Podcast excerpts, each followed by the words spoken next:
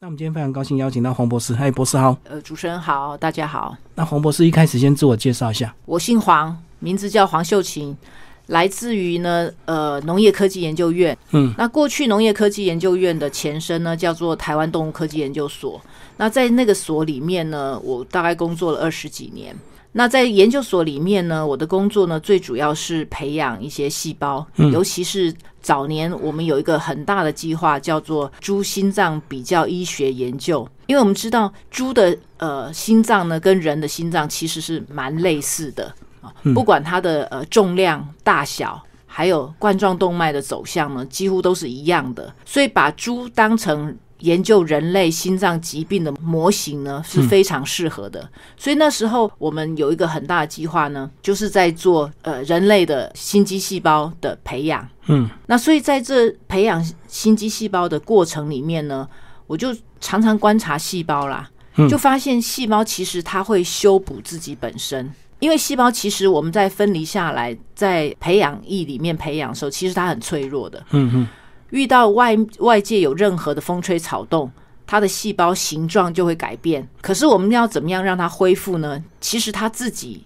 就有恢复的机制，所以它会分泌一些生态或蛋白质修补它自己本身。长期观察下来呢，我就觉得说，如果这些生态或蛋白质可以用回自己身上，对不对？是，是不是对人的一些疾病或人的一些细胞身上不平衡可以得到很好解决方案？因为我们知道，我们人体整个人体都是细胞组成的嘛，嗯嗯所以其实细胞是最基础的单位。你只要把这个细胞搞定了，其实你整个人体就会好嘛。基于这样子的一个概念呢，所以我们就一直在研究说哪些蛋白质呢是可以做这样很好的应用的。刚好我们那个研究所里面呢，有一个蛋白质，我们研究了，也是研究了呃二十几年嗯啊，叫做乳铁蛋白。这个蛋白质它很特别，它可以调节免疫力、抗菌、抗发炎、抗菌杀菌，还有促进伤口愈合。它分布在我们身体的各个部位，像我们的眼泪、唾液，就我们口水里面哦，都含有这个蛋白质，还有那个精液，还有那个乳汁里面，尤其是初乳含量最高。为什么我们说初乳这么珍贵？就是因为它含有这个蛋白质，还有免疫球蛋白之类的。那这个蛋白质被小猪那时候我们研究的是猪嘛，被小猪吃了之后呢，小猪的免疫力就可以提升。嗯减少下痢啊、被感染啊，哦，所以它就会活存率就会提高嘛，就减少农民的损失嗯，。是，所以我们一直做这个蛋白质，甚至把它做成基因转植株、复制株，嗯就是为了大量取得这个蛋白质。那有了这些技术之后呢，总是要做商品化的动作嘛。因为技术不能一直放在研究所里面，所以政府出了钱，呃，让你做研究，一定要把它商品化。那我当初呢，就是负责商品化的一个计划，所以我们就一直开发，想说这个蛋白质到底能做什么？刚刚讲的都是吃嘛，吃进去。那我们就看到一篇研究报告，国外发表的，就说它可以吃了之后呢，可以治疗青春痘。后来我们就想说，好。那如果擦的有没有效，我们就把它配成产品，让同事去试嘛。就大家都发现擦起来非常有效，进一步再去想说作用机制是什么，慢慢的发现说，其实青春痘我们知道会红肿热痛，嗯对不对？会肿，所以它抗发炎的效果很好。是，那你挤完青春痘呢？那有伤口，对不对？对，它也很快就修复。嗯，所以为了要模拟这些伤口，那我又做了一些实验，证明它可以很快的促进伤口愈合，嗯的确比一些医院用的药物呢还要有效。那我在做这个实验的时候呢，跟我们所长报告嘛，说，哎，伤口可以愈合。嗯嗯那他看到小鼠背上伤口好了，对不对？是不是有长毛？因为小鼠有长毛嘛。嗯他就跟我讲说，哎、那个是不是毛长出来了？嗯我就跟所长讲说，报告所长，我是做伤口愈合实验，不是做长毛实验。可是后来想想嘞，任何的蛛丝马迹，一个好的研究人员都不能放过嘛，对不对？嗯，就是你只注意伤口愈合，你没有注意到对伤口上面的毛又长出来，就对。是，嗯嗯所以经他这样一提醒呢，我就想说，也许是真的。后来就真的去做了伤口，就是那个毛发会不会再长啊、毛发再生的一些实验，居然就证明了，在小鼠身上就证明了。三次重复实验之后呢，我们就非常确认说，它的确可以让毛长得更快。是，那我又很开心嘛，赶快去跟我们所长报告说，哎、它真的可以长毛。嗯那我们所长更开心，他说，哎、你赶快去配一些产品来。我找我身边的朋友试，他说我朋友很多都秃发的、是是是，嗯啊，那你可以想象为什么他可以这么放心的就找人去试，因为这乳铁蛋白本来就是吃的，美国 FDA 本来就认证它是非常安全，小 baby 都在吃嘛，对不对？牛乳里面，所以呢，我们就配了一些产品。嗯两个礼拜之后呢，首长的朋友头发都长出来了，嗯嗯，很开心跟他讲嘛，那他就跟我讲说，秀琴啊，你那个真的有用，你赶快去拍照。所以我们就把我们的实验数据嘛嗯整理了之后呢，就申请了美国专利、台湾跟中国的专利，后来就拿到专利了。那个是全球我们第一个发表嘛，证明说它可以生发，这个蛋白质可以生发。那后来呢，又有一些朋友呢，他用了我们的生发的东西之后呢，他会发现就说怎么黑发长出来了。哦， 又额外附加的功能就对，对，嗯，因为我们其实很多发现都是从使用者回馈，我们进一步去思考嘛。那好，黑发长出来，那为什么会黑发长出来？嗯嗯，这个蛋白质到底是不是有它的秘密存在嘛？是，所以我们就把它的氨基酸序列，因为我们知道蛋白质是氨基酸组成嗯的嘛，所以我们就把氨基酸序列的排序有没有都把它展开，去把它弄成一段一段，一小段氨基酸组成的序列呢，我们就叫生态嘛。所以我们就去筛选各式各样不同组合的生态，看哪一段呢，它是可以促进黑色素细胞分泌黑色素。所以我们去年呢也找到这一段生态，我们也申请了美国专利，也把它做成产品去验证，说它的确可以让你的白发转变成黑发。好，刚刚这个黄博士已经把整整个这个呃脉络以及这个呃这本书最后这个成书的原因都讲得很清楚哦。刚呃重点听到所谓的乳铁蛋白，那它本来就在我们人体里面，那你怎么样去把它萃取出来，或者是用什么方法去合成这样的一个东西，或者是呃透过人体萃取吗？还是怎么样？因为我们讲说乳铁蛋白嘛，所以含在乳汁里面。嗯，所有哺乳动物的乳汁哦都含有这个、这个蛋白质。是那是当然，我们现在取得最容易的就是牛乳嘛。嗯，所以我们的那个什么呃书名才会哇靠靠就是嗯哦嗯，母哦牛牛，嗯对哇是因为说这个蛋白质真的非常的神奇，是它还有更多的功能等待被发掘。因为我们越做实验呢，就越发现说，其实它它的功能真的很强大。所以哇，是因为说对这个蛋白质的赞叹。是是是，嗯。然后刚讲到用牛乳来把它萃取出来，那是表示说它需要一定的量才能够有足够的这种呃浓缩度，是不是？要不然有些人会觉得，那我就真的天天喝牛奶不就好了嘛？其实天天喝牛奶，因为牛奶里面的组成非常的复杂，就很多大大小小蛋白质都在里面。啊、是很多人跟我讲说他他喝牛奶，喝牛奶是透过我们的肠胃道去吸收，嗯，那它吸收了这些养分之后，一定是骗不到全身，所以你也达不到你的毛囊，这是第一点。那另外一点就是说，有人也会跟我讲说，那我就涂牛乳就好啦，对，涂牛奶在头或皮 泡上牛面，奶浴啊，是吗？对对对对，好。那涂在牛，我刚刚讲说那个牛奶里面有非常多大大小小的蛋白质，所以它也会造成你头皮毛囊的阻塞。所以你用了之后呢，反而你会用到那些不需要的东西。然后再加上牛奶是很营养的物质嘛，对不对？对它有很多的蛋白质在在里面。你涂在头皮上，你的头皮上面也有很多菌，所以它也菌也会利用这些当营养素，对不对？对，也会造成你头皮发炎的症状。嗯，就是不好的细胞也会吸收到营养，就对了。是不那个细菌那些对不对？细菌的分泌物也会造成你头皮的发炎症、发炎反应，所以这样讲反而会更严重啊。是没有错，没有错。那接下来，这个黄博士帮我们讲一下我们这个呃毛囊的一些基本构造，好不好？到底怎么样？照理讲，我们在正常的情况之下，我们是不会掉发，或者是不会有白头发，对不对？一定要到了一定的年纪嘛。是，嗯好，我们讲掉发、秃发这一块好了，嗯，因为我们我们常在讲说，毛囊其实毛发生长是有周期的。是，那我们头皮上面呢，百分之八十五的毛发呢，都是在成长期，它可以成长二到六年，所以它就一直长，一直长。可长到一段时间之后呢，它就会休息，叫退化期。嗯，大概会停留个半个月左右。接下来呢，它会进入到是休止期，因为长一段时间，细胞总是要休息嘛，对不对是？所以它会进入休止期，休止期到大概是一个半到两个月。嗯。那之后呢？如果是正常人的毛囊，对不对？年轻健康的毛囊，它的头发呢，它毛囊又会再进入下一轮的成长期有，新的循环就对。对，新的循环就长新的头发，对不对？嗯嗯长新的头发之后呢，就会把原来休止期的那根不长的头发推出来，顶出来之后呢，顶到头皮上，就是我们每天掉发五十到一百根的来源。哦，就是被顶出来的，对，所以这是正常落发。那可是有些人呢，他可能因为随着老化，还有压力，还有各式各样的问题，对不对？所以他就会容易落发，他落发量可能就会每天超过一百根。我们讲一百二十根好了，如果你每天超过一百二十根，然后持续一个礼拜到两个礼拜，那你就有落发的危机，你就真的要注意。那我们讲秃发呢，百分之八十、百分之九十呢，它的原因都是遗传性秃发。我们讲雄性秃，简单讲就是这样。那雄性秃呢，它就是它的毛囊呢，它会让让它一直停留在休止期，就不会进入下一轮的成对长。，嗯不会进入下一轮，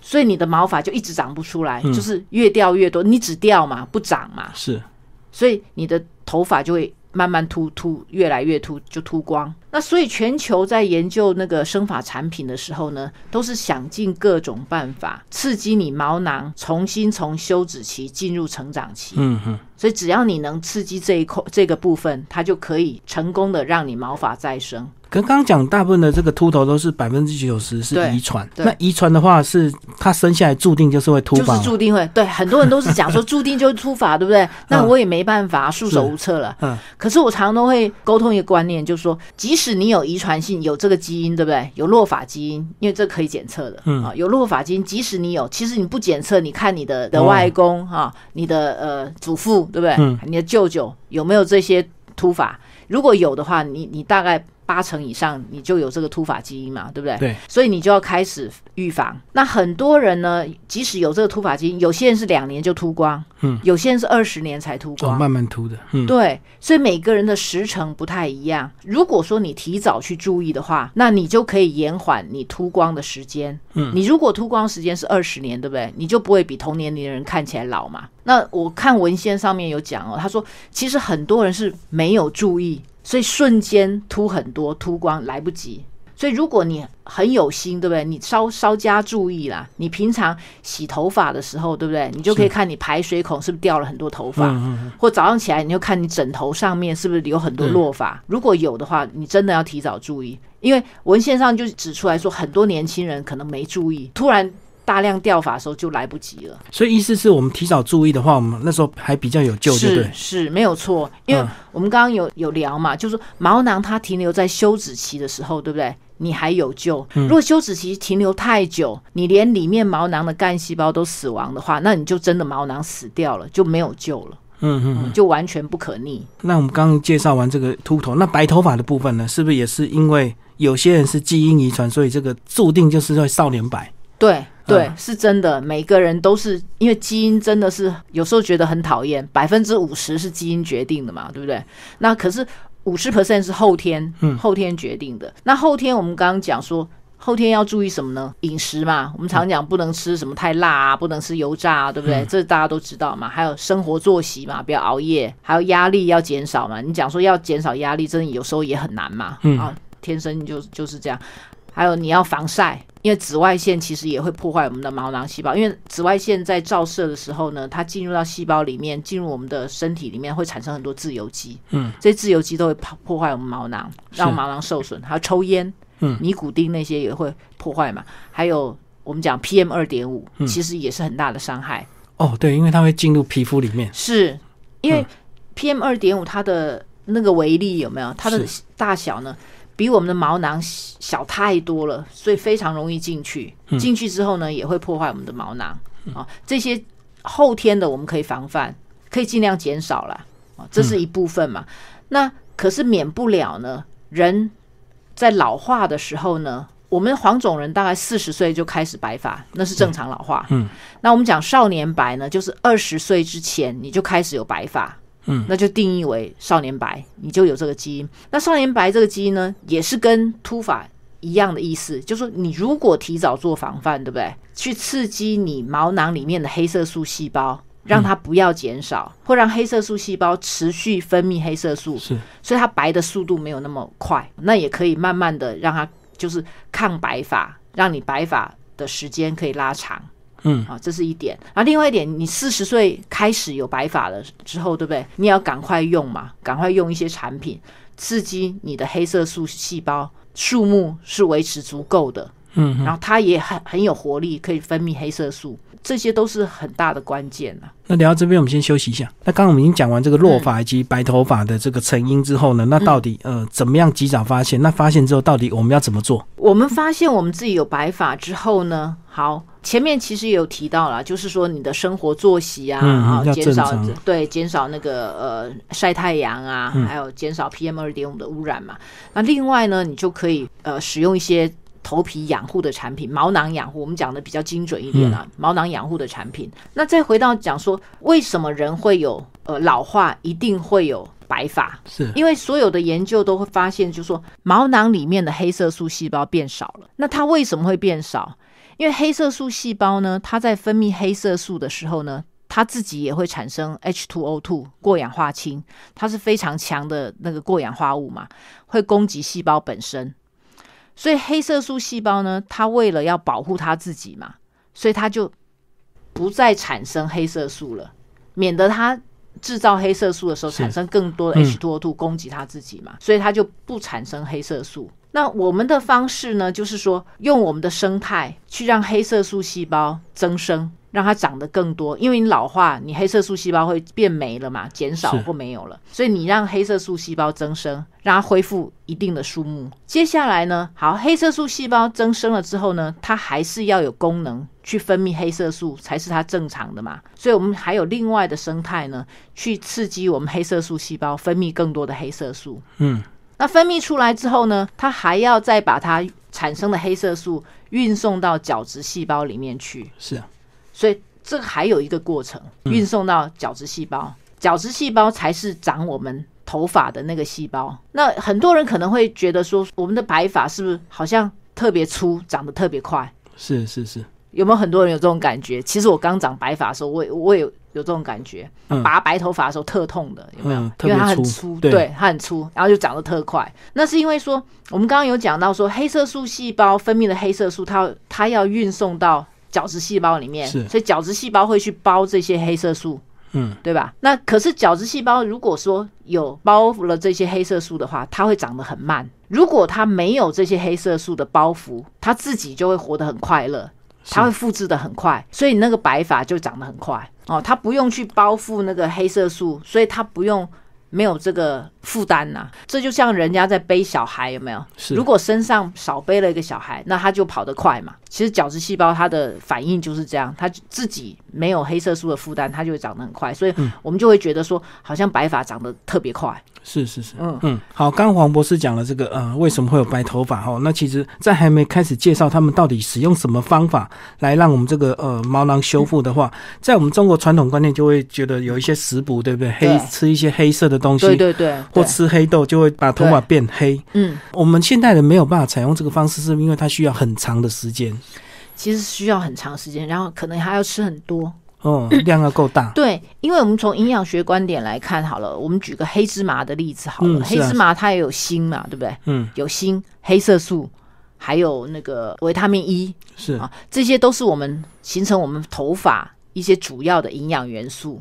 嗯，所以我常都觉得说，古时候的人讲说吃什么补什么，真的非常有道理的。是，嗯，就是你这些原来这些成分你吃进去，它分解了之后呢，又是你制造那个成分、那个组织的一些成分嘛，是。所以理论上是是对的。嗯但是就是因为需要太长的时间，所以说我们没有办法去用中国传统的食补这样子。嗯，不过你如果是可以内服外用，对不对？双管齐下嘛，那应该效果会更好啊。那接下来黄博士就讲讲你们后来呃这几年研究的这个心得，然后你们呃研发什么样的一个产品？其实我们从一开始，我刚刚在讲说，呃，我们是做伤口愈合嘛，是所以最早的时候呢，我们就有做了一些皮肤修护的一些产品啦，嗯嗯用在皮肤伤口啊、青春痘啊，或者你打完镭射脉冲光做术后治疗，因为术后你总是会红肿热痛嘛，嗯，所以我们刚刚讲说这个蛋白质呢，它可以抗发炎，所以对红肿热痛来说非常的有效。你如果烧烫伤或刀伤有伤口之后擦，嗯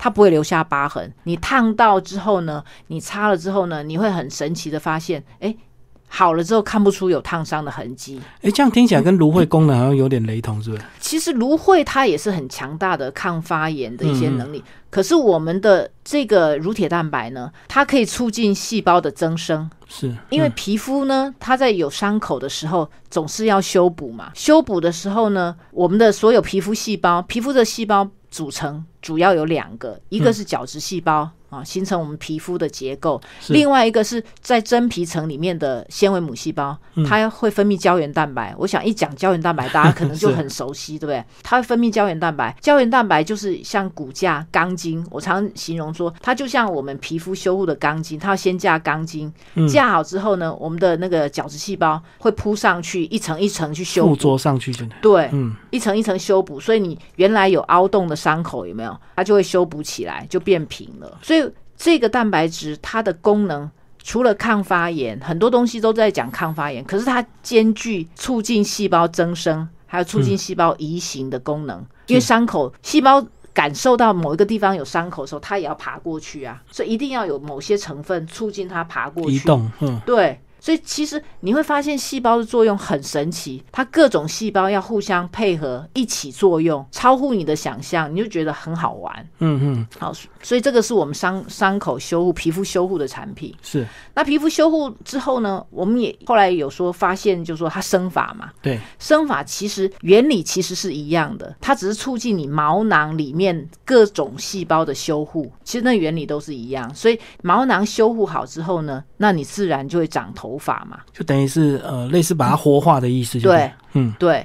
那重点在于说，毛囊里面有很多细胞，最主要有三种细胞在作用嘛是，所以我们这个蛋白质它真的可以很全面的去作用不同的细胞，让细胞增生或者让细胞分化。我们讲的细胞分化就是分泌黑色素嘛，所以共同协同作用，你就会长得你的头发就会长得又快又粗黑。是是是，所以跟这个呃秃头也是一样的意思，就对，是嗯是嗯嗯没有错，不管是秃头或者是呃，我们讲说呃白头发，对不对？都是因为你毛囊里面的这些细胞受损了，所以原理很简单，你只要细胞修护好，其实一切都没问题。所以，如果一般患者有这样的一个状况，他是需要一个呃全面的一个这个见诊之后才来开始使用，还是说呃买回去自己涂一涂，然后就可以了？我们的开发的产品真的非常简单，嗯就是买回去呢，我们就是搭配洗发精还有精华液使用就可以了。是因为这个在使用的便利性上面也要考量了嘛，所以我嗯我们也是做成水溶液，让你的头皮也没有负担。